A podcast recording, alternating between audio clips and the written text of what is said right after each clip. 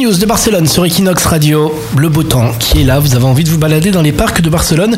Est-ce que vous pouvez y aller avec votre chien Lauriane La réponse. Eh bien voilà une bien triste nouvelle pour les chiens et leurs propriétaires puisque l'accès des chiens au tour au parc euh, sera interdit à partir de septembre.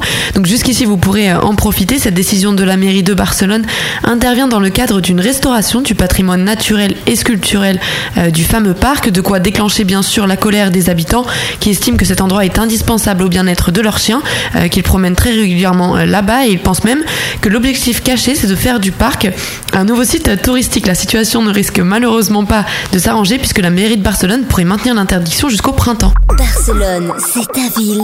Equinox, c'est ta radio.